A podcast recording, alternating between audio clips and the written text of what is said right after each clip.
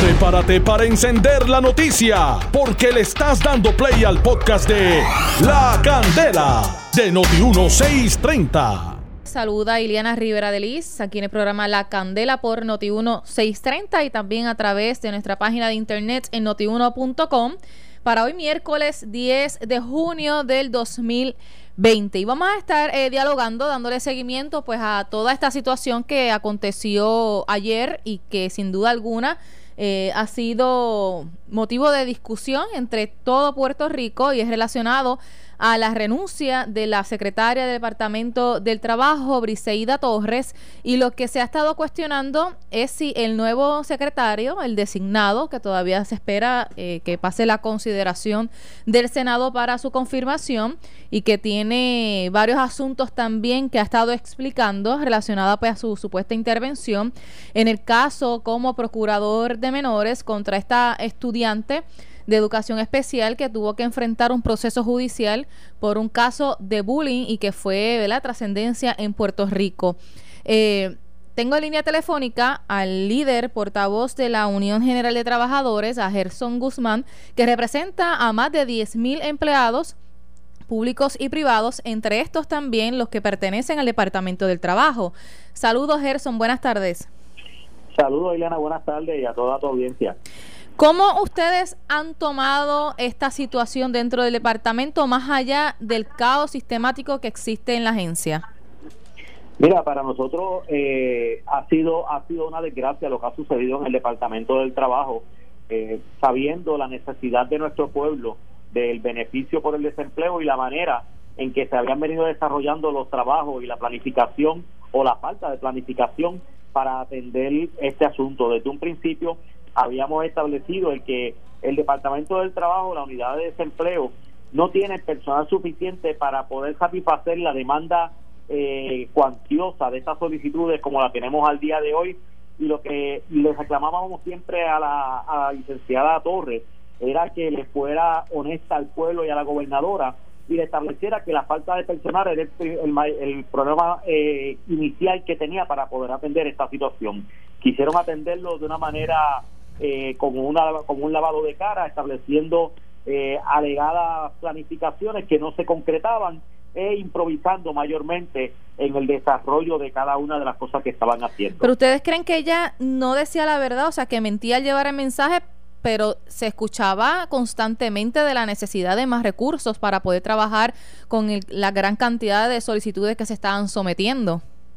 No, no, Elena, no, no, no estoy eh, estableciendo que, que la licenciada Torre le mentía al país. Yo lo que lo que hablaba era con relación a la cantidad de trabajadores que el que le fuera honesta a la gobernadora y le estableciera que no se podía atender de manera efectiva y eficiente la, la necesidad que tenía estos pueblos con esa cantidad de trabajadores y que solicitara los trabajadores necesarios suficientes para poder atender esta situación. Nosotros vimos la comparecencia de la gobernadora hace ya varias semanas, por no decir casi un mes, que visitó las oficinas de la secretaria y allí se dejó saber y la gobernadora dijo, le vamos a dar todos los recursos que ella necesite y que solicite. ¿Eso se dio? Del dicho al, hecho hay un gran trecho, como dice el refrán, eh, los trabajadores del Departamento del Trabajo que han venido laborando desde el día uno de, de la situación de la pandemia y con la situación del de, desempleo apenas han dado abasto para, para poder cumplir con, con la demanda de, esta, de estas solicitudes. Eh, la cantidad de trabajadores que han traído o que han venido a apoyar, llámese de otra agencia o de municipio, ha sido, ha sido mínima, toda vez que eh, el área del desempleo, poder, poder llevar el análisis, a cabo el análisis de las solicitudes y determinar sobre cada una de ellas, eh, merece un análisis técnico que quien único tiene la experiencia eh, y conoce las regulaciones tanto del Departamento del Trabajo Federal como de la misma negociado de, desempleo, es, escasamente alrededor de 200 trabajadores que son los que laboran en esta área. Nosotros le decíamos a la secretaria que era necesario el que trajera apoyo para estos trabajadores porque no hay forma humanamente eh, posible que pudiera atender toda esta situación con, con esta cantidad de trabajadores. Hablaba de que tenía trabajadores trabajando remoto en un momento dado, que tenía trabajadores en las diferentes oficinas y cuando sumábamos entre todos apenas alcanzaban los 300 trabajadores entre trabajadores unionados y supervisores para este para esta gestión. Pero ¿y por qué? ¿Porque los otros empleados no se integraban a laborar o era porque no había exactamente la cantidad? Eh, hay de las dos de las dos vertientes. Le, ella estaba buscando trabajadores de otra agencia cuando aún no había no había maximizado la capacidad de los trabajadores que tenían el propio departamento del trabajo. Y aquí eh, tenemos que hacer que ser claro en que la unión en este caso la unión general de trabajadores que representa a los empleados unionados de este departamento en ningún momento fue piedra de tropiezo para que pudieran efectuar las medidas necesarias para atender este asunto. Inclusive trajeron un call center contratado para hacer funciones de nuestra unidad apropiada y no planteamos ningún tipo de, de, negatividad a este asunto, por lo contrario, le, pasamos una, una estipulación aceptando esto, buscando el que pudiera eh, surgir de, de, efecto positivo para atender la situación que tenía el Departamento del Trabajo. Pero la realidad es que no tenían los trabajadores, no tienen los trabajadores suficientes para poder atender satisfactoriamente esta situación. Todavía la situación continúa. Hoy mismo el compañero Jerry Rodríguez fue temprano allí a las filas del desempleo para ver cómo se está trabajando respecto al servicarro y los servicios que se están ofreciendo en el centro de convenciones. También los números se habían agotado, había muchas personas dentro del centro las personas son los que prácticamente están sufriendo esto en carne y hueso, que llegan desde la noche anterior haciendo estas filas y ahora se preguntan, ajá, ¿y se resolverá porque si es falta de recursos, cómo lo va a resolver el nuevo secretario? Mira, eh, yo estuve precisamente antiel allí en el, en el, en el centro de convenciones atendiendo eh, un reclamo de nuestros trabajadores unionados con relación a, la exposición permanente al sol en la que los tienen trabajando y no solamente a ellos, también personal de otra agencia que han ido a dar la mano, y, igual que con la ciudadanía que se estacionan allí frente al centro de convenciones para para ser orientado y para para entregar sus documentos. Es totalmente infrahumano lo que yo lo que yo presencié allí.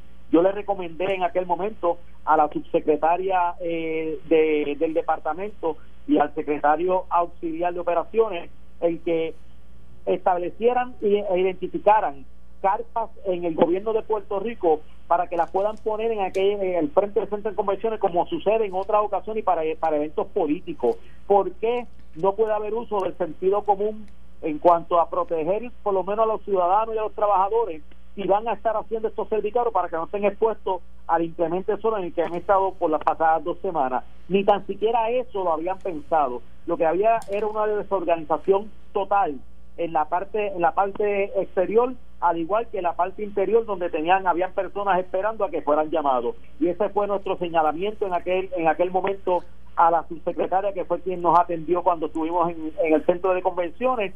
Y ahora con esta con la entrada del licenciado Rivera ya desde ayer comenzamos las conversaciones para sostener en el inmediato una reunión con, con eh, la unión como representante de los trabajadores con algunos de los trabajadores de los diferentes áreas del desempleo para llevarle nuestra nuestra nuestro insumo y las recomendaciones necesarias para por lo menos llevar a cabo una planificación correcta y por supuesto que solicite el personal suficiente para que puedan atender satisfactoriamente y de forma responsable la necesidad que tiene nuestro pueblo. ¿Esa reunión se dio también con Briseida Torres? En diferentes ocasiones tuvimos reuniones tanto presenciales como eh, por los diferentes medios ahora en el bajo el efecto de la pandemia y lamentablemente se le brindaban alternativas, se le hacían sugerencias y, y ninguna de ellas prácticamente era, era aceptada. Donde teníamos algún punto de encuentro en las discusiones que teníamos, cuando en la tarde impartían instrucciones eran totalmente diferentes a lo que habíamos discutido. Por eso hablamos de que aquí lo que ha habido ha sido una improvisación permanente y una falta de planificación bajo la, la dirección que tenía la licenciada Torres y vislumbran que se resuelva ahora, porque el problema que muchos dicen es que, ajá, y renuncia, ¿y qué pasa? La situación sigue, los problemas de sistema, el poco personal, la gran cantidad de solicitudes, que es una situación atípica en medio de esta emergencia. ¿Ustedes, eh, como organización, eh, piensan que puedan resolver y ayudar para que las personas no sigan sufriendo eh, toda esta situación? Precisamente en el día de ayer, inmediatamente designaron al licenciado Rivera eh, le, hice una llamada al licenciado primero para darle la bienvenida eh, y para poner la unión y los trabajadores a la disposición de una planificación responsable para atender el asunto, haciéndole hincapié en que la falta de personal es la situación eh, primordial y que debe atenderse y estamos eh, coordinando una reunión con el cuerpo de delegados que son representantes de las diferentes eh, oficinas del Departamento del Trabajo alrededor de toda la isla para que se pueda llevar a cabo una planificación y él tenga las herramientas necesarias para que pueda comenzar con el pie derecho y tratar de resolver esta situación. Lamentablemente, tenemos que reconocer, y yo creo que el gobierno debería reconocer, que esto es un asunto que no lo van a resolver en dos semanas o en tres semanas. Por ahí debe comenzar. Deben, deben poner en perspectiva la realidad que tenemos en el Departamento del Trabajo y que debemos hacer un trabajo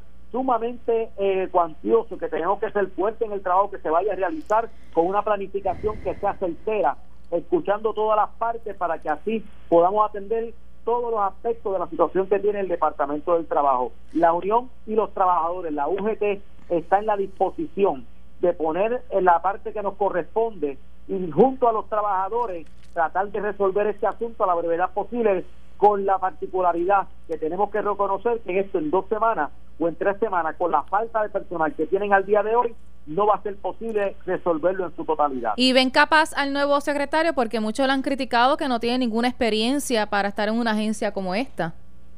Mira, yo, yo creo que en este momento, eh, con la situación que hay en el Departamento del Trabajo, yo creo que nadie puede decir que tiene la capacidad absoluta para resolver este asunto en, un tiempo récord de menos de un mes. Yo creo que nadie la tendría. Lo que lo que sí vemos positivo en, en, en, la, designación del licenciado Rivera es que desde el día cero que él fue traído por la gobernadora como enlace eh, o como ayudante en el área de asuntos laborales, hemos mantenido puertas abiertas y comunicación extensa con el licenciado Rivera y por lo menos escucha los planteamientos y tiene el dinamismo para poder ejecutar de forma de forma correcta. Vamos a ver, tiene la oportunidad para que así lo haga, le, le vamos a dar el espacio y vamos a colaborar en todo lo que sea posible para que pueda hacer esto exitoso, no por el bien de su carrera profesional, sino por el bien del pueblo de Puerto Rico, que es el que en este momento necesita de forma de, de, forma inmediata que se le pueda atender las solicitudes y las necesidades que tienen con el servicio de empleo. Así mismo, pues eso esperamos, eh, Gerson Guzmán, porque la realidad es que todavía son cientos de personas, por no decir miles, que que todavía están esperando por lo menos que les digan que en efecto fueron o que están evaluando la solicitud de ellos y aquí a cada rato llaman que están en los puntos controvertibles, que nadie les responde, o sea que, que tienen que buscar cómo se amplían esos servicios para que las personas ya puedan resolver esta situación. Gracias. sí. Estamos para servirle siempre. Que tenga buenas tardes. Muchas gracias por su tiempo. Gerson Guzmán, eh, portavoz de la Unión General de Trabajadores, eh, que también representa a los empleados del Departamento del Trabajo. Eh, lo escucharon que están dispuestos a, a reunirse para darle continuidad y buscar la solución y resolver todo este problema que ¿quién no tiene a alguien cercano que está viviendo de carne propia esta situación del, del, del desempleo, de la solicitud del desempleo y que se quedan durmiendo desde antes de las 10 y 9 de la noche en el centro de convenciones esperando eh, que amanezca para coger un turno para que a las 6 de la mañana o 7 de la mañana ya les digan que no hay nada para que les puedan resolver en ese día. Se tiene que resolver. Voy con el compañero eh, Jerry Rodríguez que se ha trasladado al municipio de Canóbanas porque miren, allí eh, hay una familia que está haciendo una denuncia de racismo y discrimen. Pero Jerry Rodríguez está con ellos para escuchar qué es lo que está ocurriendo. Saludos Jerry, buenas tardes. Saludos Liliana y saludos también para la audiencia. Bueno, en efecto, como bien tú mencionas, estamos en Canóbanas, en Haciendas de Canóbanas, hemos llegado hasta aquí, nos hemos dado ¿verdad? la tarea de llegar hasta acá ante las denuncias que han estado realizando una familia, un matrimonio que, eh, según ellos nos indican, han estado, pasando una situación bastante difícil, toda vez que tienen una vecina que aparentemente ha puesto unas una, unas pancartas de índole racista, pero yo voy a dejar que sea Chely Cortés, la residente de esta casa que nos describa tu situación. Bienvenida a no estamos en vivo en el programa La Candela. Ay, gracias, gracias por la, por la oportunidad. ¿Cuál es la situación que ustedes están viviendo aquí? ¿Por qué dan a conocer esta, esta denuncia? Bueno, se da esto pues porque hay unos dibujos refiriéndose a mi esposo eh, eh, despectivos eh, por el hecho de que él sea negro. Eh, son dibujos, ¿verdad? Son muñecos negros y en esto incluyen a mi hija del medio, que también es, es negrita. este insultos, insultos consecutivos de parte de ella hacia mi ¿Qué tipo de insultos, Cheli? ¿Qué tipo de insultos te dicen? Bueno, las pancartas, por lo que pudimos ver, hay una que dice fo, fo, apestan, eh, es la silueta de una mujer con una niña tomada de la mano. Después vimos otra silueta acá eh, un dibujo negro. De hecho, nosotros tenemos ya eh, fotos y demás material visual en nuestra página de notiuno.com y la página de Facebook de Noti1630. ¿Qué, qué cosas, qué epítetos, qué cosas son las que te dicen? Bueno, a mí me dijo que yo era eh, una puerca por estar con un negro asqueroso de Loíza y a mi esposo consecutivo le dice que es un negro sucio. Este es lo más que, que verdad que, que es- repite ella constantemente. Bueno, tengo tengo aquí conmigo a Luis Ramírez, precisamente, como bien Cheli decía, el esposo de Cheli, Luis Ramírez, bienvenido a Noti1. Gracias, gracias por, tu- por la oportunidad. ¿Cuál es la situación, Luis? Pues mira, este, ¿verdad? Ya estamos cansados, hastiados, ¿verdad? Y, y yo sé que a nivel mundial hay movimiento, ¿verdad? En contra del racismo. Esto no es nada nuevo, ¿verdad? Y es lamentable que estemos viviendo esto en, en pleno siglo XXI. Y aquí en nuestro Puerto Rico, y más aún, ¿verdad? En mi canóvana, como dije anteriormente, es mi pueblo natal. Y es doloroso, ¿verdad? Que estemos viviendo esto, y más de cuando viene de personas adultas, que, que entendemos que son, ¿verdad? Personas cultas ya, personas profesionales que, que entienden y saben el daño ¿verdad? que ocasiona lo que es el racismo. ¿Cómo te sientes? Pues mira, yo me siento de verdad, me siento bien indignado, me siento mal, eh, eh, no sé ni cómo explicarlo, no tan solo yo, también este ataque con mi hija, eh, conmigo me siento confinado en mi hogar porque no puedo salir en el balcón, eh, seguida me grita, me grita improperio, ¿En lo personal qué, qué cosas te eh, pues negro sucio, fo, apesta, de, de todo, todo tipo es, una, es una persona de edad avanzada. eh, de edad avanzada, una persona bien, bien adulta, eh, eh, que me sorprende que tenga esa conducta. Eh, no sé, no sé, ¿verdad? ¿Qué, es lo que... familiares no han reaccionado con ustedes, no han tenido ningún tipo de acercamiento. No, yo no tengo comunicación con ninguno de los familiares, apenas yo ni los conozco. O sea, la- veces que hemos interactuado ha sido por situaciones a nivel de tribunal, pero yo no he tenido la oportunidad de conocernos. A nivel de tribunal, ¿por qué has presentado querellas con? Sí, actualmente hay una, la ley 140 se sometió el pasado 16 de diciembre, ¿verdad? Y por las circunstancias que han habido, lo- los sismos en el sur, se ha aplazado lo, lo que es la, la, la pista en los tribunales y la pandemia, esto también complicó el panorama. Oye, Luis, te pregunto, ¿cuándo comenzó esta situación? ¿Cuándo ustedes comenzaron a vivir esto? Nosotros nos mudamos aquí en octubre del 2019 y apenas a la segunda noche, eh, el 31, ya el 1 de noviembre, al tercer día, ya teníamos una situación del alguacil aquí, indicando que nosotros le habíamos eh, gritado palabras soeces a la señora, que la habíamos tirado con piedra, etcétera, y pues ese caso se vio en el tribunal, no al lugar. Luego de eso, pues ha continuado, ¿verdad?, con la misma conducta, constantemente de llevarnos a tribunal por, por por falsedades. Pues, Eliana, esa es la situación que tenemos. Ya realizamos una transmisión en vivo a través de nuestra página de Facebook, Noti1630, para beneficio de los amigos oyentes que quieran ver la situación, que quieran ver también las pancartas y escucharan, escucharan ahí entonces la entrevista con la eh, residente de aquí, Cheli, Cheli Cortés. Eso es lo que tenemos por el momento en vivo desde Canovanas, Eric Rodríguez. Muchísimas gracias, compañero Jerry Rodríguez. Muy lamentable que toda esta situación todavía continúe, este tipo de racismo, xenofobia y más en particular de, de unos vecinos que lo que deben de hacer es extender la mano y unirse y ayudarse como comunidad. Eh, usted puede ver la transmisión eh, directamente también a través de nuestra plataforma de Facebook y de notiuno.com. Ahí está la entrevista también a esta familia y las imágenes para que usted vea. Por favor, evitemos situaciones. Al contrario, las comunidades deben de unirse y no estar haciéndose señalamientos y menos de este tipo de, de, de, de, ¿verdad? de racismo eh, a, a este siglo. Por favor. Esto fue el podcast de La Candela de Noti1630. Dale play a tu podcast favorito a través de Apple Podcasts, Spotify, Google Podcasts, Stitcher y notiuno.com.